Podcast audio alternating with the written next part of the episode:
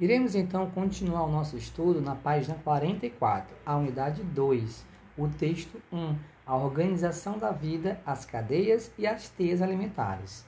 Como ocorre a organização da vida? Qual a diferença entre cadeia e teia alimentar? É o que nós iremos entender nesse capítulo.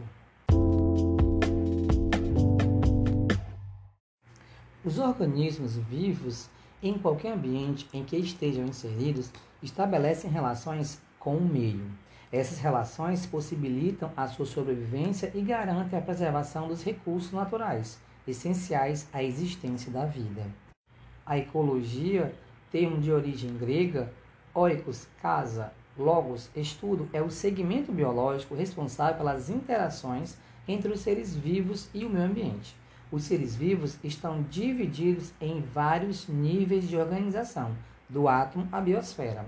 Além dos níveis de complexidade individual e interna do organismo, existem outros quatro níveis estudados dentro das relações seres vivos e meio ambiente, que são eles: população, comunidade, ecossistema e biosfera. Iremos agora conceituar todos eles.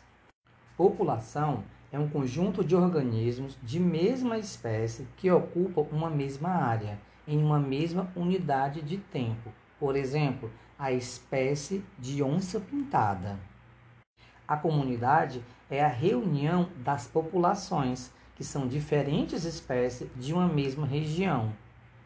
Já o ecossistema são determinados a partir das interrelações estabelecidas pelos organismos vivos de uma comunidade e o meio ambiente. E a biosfera é a reunião de todos os ecossistemas da Terra, que determina a porção do planeta onde existe vida. O conceito de ecossistema determina a interação entre os seres vivos e o meio por eles habitados. Cada parte do sistema recebe a denominação própria, sendo um conjunto de organismos vivos, fatores bióticos, ou seja, tudo que possui vida, e um conjunto de organismos não vivos, fatores abióticos. Clima, umidade, a água são fatores abióticos. Dentro de um ecossistema, o equilíbrio dos fatores abióticos e bióticos permite a sua organização em componentes a partir do fluxo de energia, ou seja, de onde a energia é produzida em direção aos que irão consumi-la. Na página 46, o módulo nos afirma o seguinte: os fatores bióticos dividem-se em produtores, consumidores e decompositores. É um sistema organizado conhecido como cadeia alimentar. Vamos aqui então verificar cada um deles. Os organismos produtores são o primeiro nível trófico, observado na cadeia alimentar. Os organismos desse nível são classificados como autótrofos, ou seja, são seres vivos capazes de produzir seu próprio alimento, não sendo necessário alimentar-se de outro ser vivo. Plantas e algas são organismos classificados como produtores. Os consumidores, como o próprio nome diz, são seres vivos que se alimentam de outros seres vivos para conseguir a energia e os nutrientes necessários para a sua sobrevivência. Organismos consumidores são, portanto, heterótrofos. Os organismos consumidores podem ser ainda classificados em primários, secundários, terciários, quaternários e assim sucessivamente. Já os decompositores são organismos que participam da cadeia alimentar realizando a decomposição da matéria orgânica e atuam em todos os níveis tróficos. Assim como os consumidores, os decompositores são heterotróficos. São exemplos de organismos decompositores, os fungos e as bactérias. Na página 48, então, falaremos um pouco sobre cadeia alimentar. Cadeia alimentar é uma sequência de seres vivos em que um serve de alimento para o outro.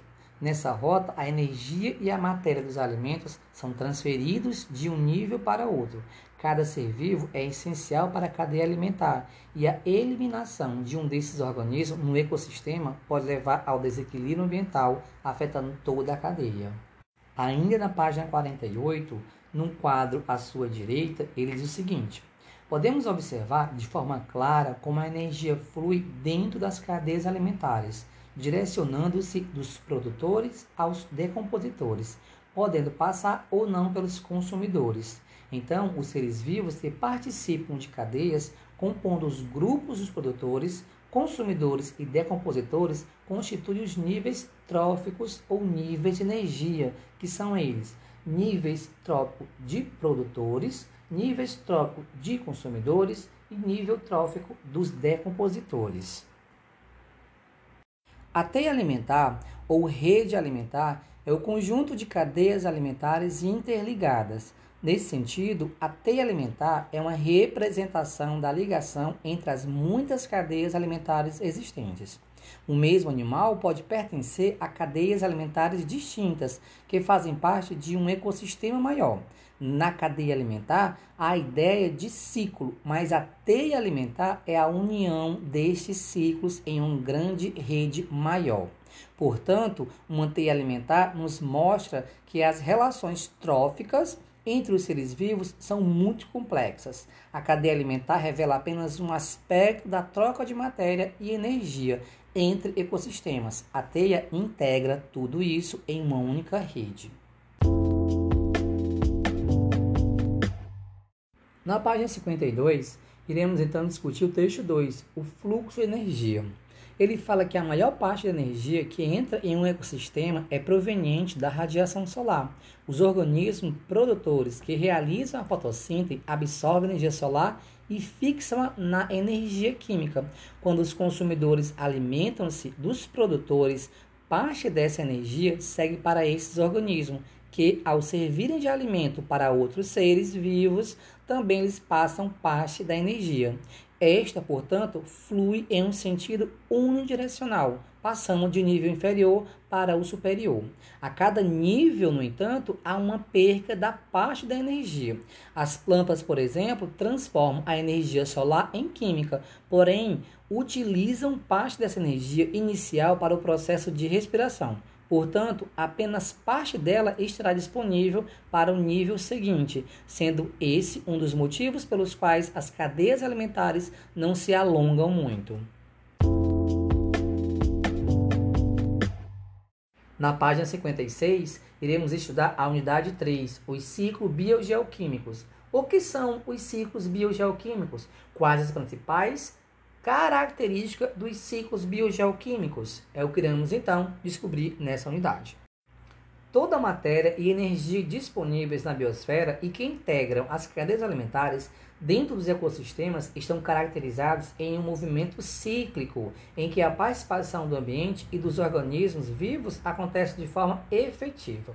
Nesse processo, há uma troca constante entre os elementos que compõem os seres vivos e o ambiente, ou vice-versa originando os ciclos biogeoquímicos. São os ciclos biológicos, porque todas as transformações acontecem por meio ou com a participação dos seres vivos. Os ciclos geológicos, porque a origem de todos esses elementos está ligada à composição básica da superfície do globo terrestre. E também os químicos, porque os ciclos são constituídos de elementos químicos e sempre verificados por meio de sucessivas reações químicas. Vejamos aqui o ciclo da água, do carbono, do oxigênio e do nitrogênio. O ciclo da água é o processo permanente de transformação da água na natureza. Durante esse processo, a água passa de um estado físico para outro, que são os estados líquido, sólido e gasoso. Essa transformação de movimento da água na natureza é chamada de ciclo da água ou ciclo hidrológico. Nesse ciclo fazem parte as seguintes transformações: evaporação, condensação, precipitação, infiltração e transpiração. O ciclo da água possui cinco etapas. Na etapa 1, o calor do Sol aquece a água dos mares, oceanos, rios e lagos, e dessa forma acontece o fenômeno da evaporação.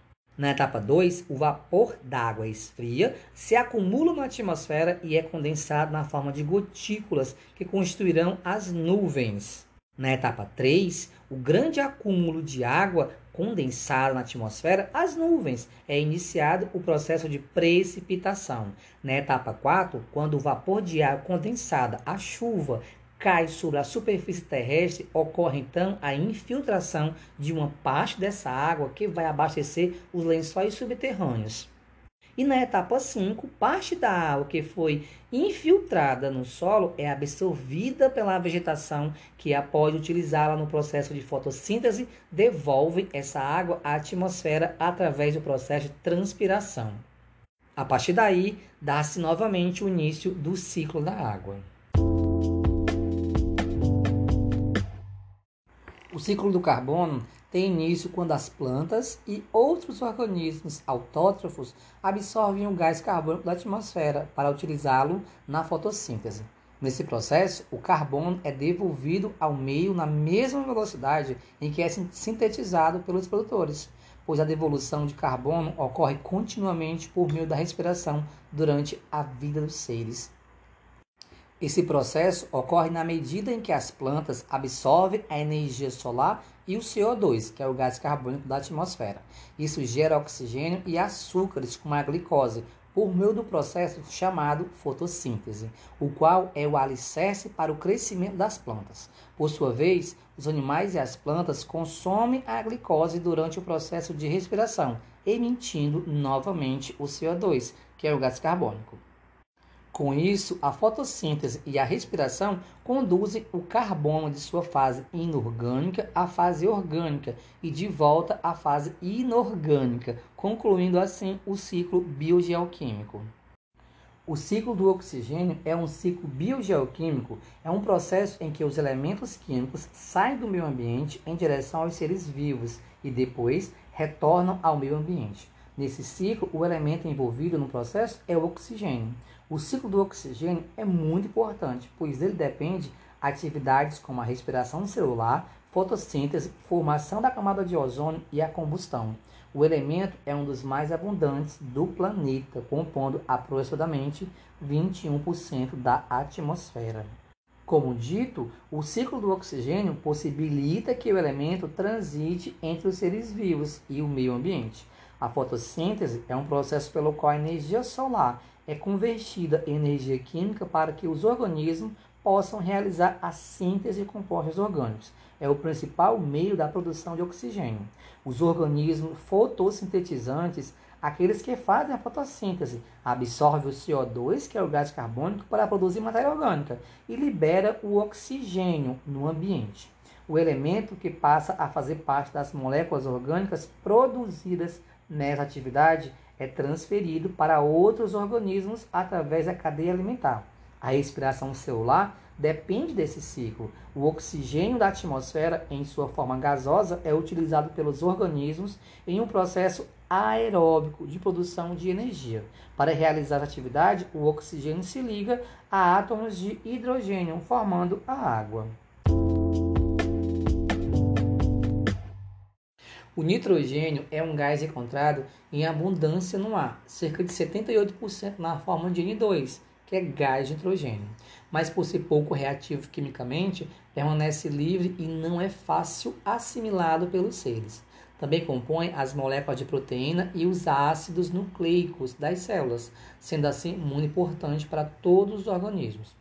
Algumas plantas são capazes de fixar o nitrogênio do ar através da associação com algumas espécies de bactérias ditas fixadoras, que vivem em nódulos nas suas raízes. Essas plantas são do grupo das leguminosas, como feijões, soja, lentilhas. Existem também bactérias livres no solo que agem na transformação do gás nitrogênio em nitratos. Outro meio de fixação do nitrogênio na natureza é através de raios. Vale ressaltar o papel das bactérias no ciclo, pois atuam em várias etapas. É importante perceber que, como qualquer ciclo biogeoquímico, como o da água ou do oxigênio, o ciclo do nitrogênio representa um fluxo de matérias e energia que são constantes na natureza e essenciais para o equilíbrio do ecossistema. O ciclo do nitrogênio está compreendido em quatro fases: fixação, onde as bactérias fixadoras livres no solo ou associadas às raízes leguminosas transformarão o nitrogênio do ar em amônia e nitratos, a amonificação, onde a ureia é um dos resíduos do metabolismo dos animais, eliminado pela urina, é transformada em amônia por bactérias do solo. A nitrificação é onde as bactérias nitrificantes do solo transformam a amônia em nitratos. A desnitrificação. O nitrogênio é devolvido à atmosfera através de bactérias desnitrificantes, que o convertem a partir dos nitratos do solo. Lembre-se, a presença do nitrogênio é fundamental para garantir o bom desenvolvimento das plantas e, consequentemente, dos animais que o obtêm, direta ou indiretamente, através dos vegetais, conforme sejam herbívoros ou carnívoros. Atenção! Agora é a sua vez. Na página 50, no item 1, em alcalinismo romano, assinale a alternativa correta. Você irá responder a questão 1. Os constituintes fundamentais de um, de um ecossistema são. E a questão 2. O conjunto de indivíduos de uma espécie que vive numa mesma área geográfica constitui. Envie a resposta para o seu professor.